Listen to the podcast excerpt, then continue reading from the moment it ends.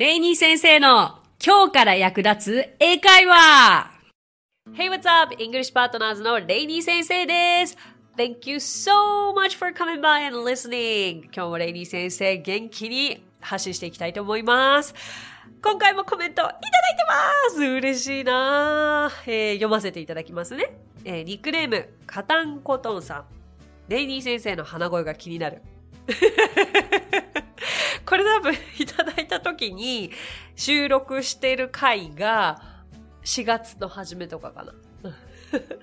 花粉症 the most like the worst time of my seasonal allergy、うん、花粉症が最悪の時期の収録だったかもしれなくてあの最善を尽くしてああだったんです。本当にすみません。お聞き苦しくて。So sorry about that. How about now? Better? でもまたここ2日3日でね、来てるんですよね。だからしっかり、あの、今日はケアしてきましたけれども。あともう一つのコメントもご紹介させていただこうかな。えー、ニックネーム、荒野さん。すごくわかりやすくて面白かったです。次はアリアナ・グランデの曲でやってほしいですということなんですが、これはあれですよね。あの、テイラー・スウィフトの Me の歌い方を紹介した時のコメントかと思うんですけども、アリアナ・グランデの曲、何がお好きですか、荒野さん。ぜひリクエストしてください。ハードル高いぞ、アリアナ・グランデ。でもやっぱりお好きな歌手のね、好きな歌手の歌をから英語を学びたいっていうのはすごくいい入り口だと思いますよ。じゃあ、今回は素敵な語源パート2みたいな感じでお届けしていきたいと思います。以前、太郎さんという方に、えー、コメントをいただいたんですよね。そのストーリーという語源を紹介したときに、あのー、この語源の意味すごく素敵でした。またこのような、あの、面白い語源があったら紹介してくださいというコメントをいただいていたので、リクエストにお答えしようと思いました。そう、えっ、ー、と、結構初めの方ですかね、ストーリーという物語という単語の、あの、また別の意味のこう語源についてお話ししたんですけれども、あの、ぜひもう一度そちら聞いてみてくださいね。あれをね、実は超える語源って今まであまり出会ったことがないんですけども、簡単に言うとストーリーは物語という意味ではありますけれども、もう一つ建物の何階建てという意味もあるんですよね。で、じゃあどうしてその意味がどこから来たかというと、昔ヨーロッパでは建物が1階ごとにこう違う物語の絵が描かれていたそうで、で、それが例えば5個のストーリーがから成り立っているビル、つまり5階建てだったら、あの、5 stories という風な言い方をするという説明をしたんですよ。えー、詳しくは過去のエピソードをお聞きください。じゃ今回はですね、誰もが知っているであろう単語、spring の語源を皆さんにお伝えできたらなと。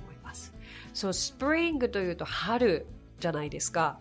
他に何か意味ご存知の方いらっしゃいますか？そうよく日本でスプリングとか言ったりしますけど、そう、スプリングって春もそうですが、もう一つ、このベッドの中に入っているようなバネのことも言ったりします。さあ、この春とバネ。この二つの意味って全く関係していないように見えるじゃないですか。でも実は共通しているんですよね。へえ、嘘びっくりありがとうございます。まず、スプリングはバネのようにこう飛び跳ねるという意味があって、まあそこからもう一つ湧き上がるという意味があるんです。つまりここからそう、hot spring という単語につながっていくんです。hot spring は温泉という意味ですね。そう、スプリングが湧き上がる。つまり、hot が湧き上がる。温泉という意味になります。で、もう一つ先ほども言ったように、スプリングには春という意味があるじゃないですか。で、これはスプリングには、えー、湧き上がるところイコール源泉という意味があって、いいですか？これね、ちょっとね、耳で聞くだけではややこしいかもしれないから、ゆっくり言いますね。はい、スプリングは春という意味がありますよね。で、これは、湧き上がるところイコール源泉という意味を持ちます。はい、ここまで大丈夫ですね。じゃあいきます。源泉からの物事の始まりからの一年の始めからの春という具合に進展してスプリングが春という意味になったそうなんです。一応ね、できる限り、ゆっくり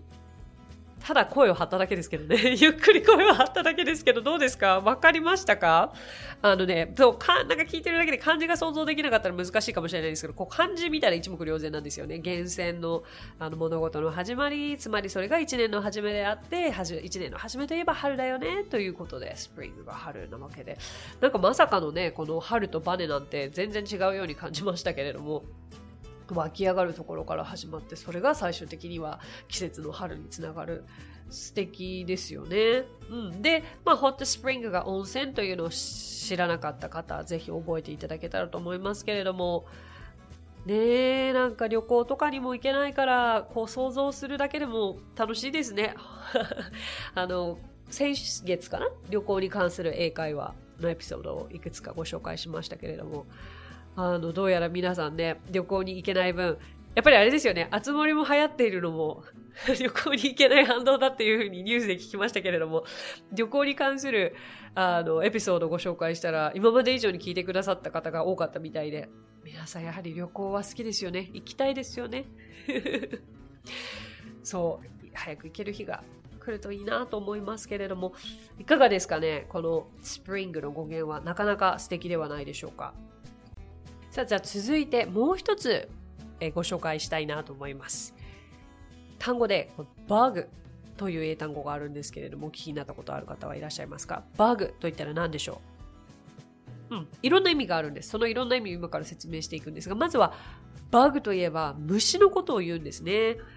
私、日本で勉強してた時って insect を虫って教科書に載ってて覚えてた気がしていて、 insect、insect って言ってたんですけど、あの、圧倒的に日常会話ではこれ bug と使うことが多いです。虫の場合。で、この虫という意味に他には実は悩ませるという意味もあるんですね。例えば、don't bug me という言い方があるんです。これは直訳すると、えー、私を邪魔しないでという意味なんですね。こうまあ想像すると虫ってこうブーンブーンブーンって飛んでまあ鬱陶しいじゃないですか。でその理由からその状況が悩ませるという意味で使われていてだからつまりはもう邪魔をしてこないでよっていうふうにこう虫をはたくような感じで Don't bug me と言うんですよね。あとは、もしかすると虫よりも何よりも次に説明することを皆さんご存知かもしれないですけれども、この、あ、バグった。バグったって言うじゃないですか。バグったってまさにここから来ていて、コンピューターの欠陥っていう意味がバグにはあるんですね。で、まあ、つまりプログラムに不都合が起きて開発者を悩ませるという理由から来ているそうなんですけれども、本当に虫が原因でコンピューターが作動しなくなったという例から来ている言葉でして、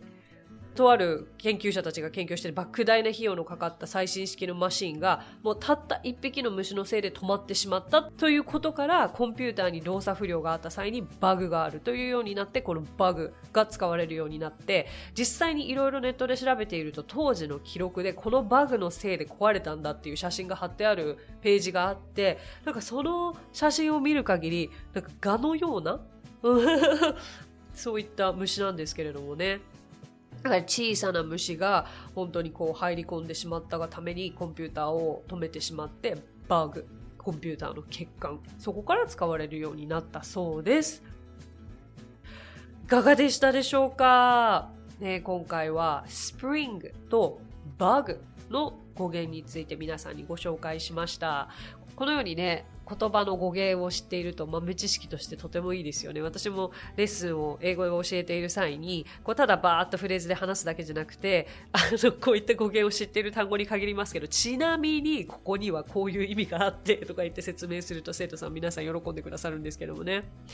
Alright, so that's it. Thank you so much for coming by. Thank you so much for listening. And I will see you next week. えー、今日もレイニー先生の今日から役立つ英会話をお聞きくださってありがとうございます。皆様からのコメントお待ちしています。それではまた来週。See ya! 配信を聞き逃さないためにも各ポッドキャストで登録やフォローをお願いします。私がリーダーを務める English Partners についてですが、English Partners とは教育からエンターテイメントまで英語に関わる面白いことなら何でもやってしまおうという女性たちが集まったグループなんです。 English Partners では実は英会話スクールなどもやっています。私たちと楽しく英語を身につけたいという生徒さんを随時募集中。オンライン英会話レッスンもやっていますよ。詳しくは番組概要欄にあるリンクからご覧ください。無料体験レッスンもやっていますのでポッドキャストを聞いたよと一言添えてお申し込みくださいね。そしてアプリレイニー先生の動画で簡単英会話が App Store より配信中。声優気分で英会話を学習できる動画学習アプリです。最後に English Partners のメンバーが出演している1分で見る英語辞書動画あれこれ English。こちらはインスタグラム、ツイッター、フェイスブック、そして YouTube で毎日配信していますのでチェックしてくださいね。もちろん私も出てますよ。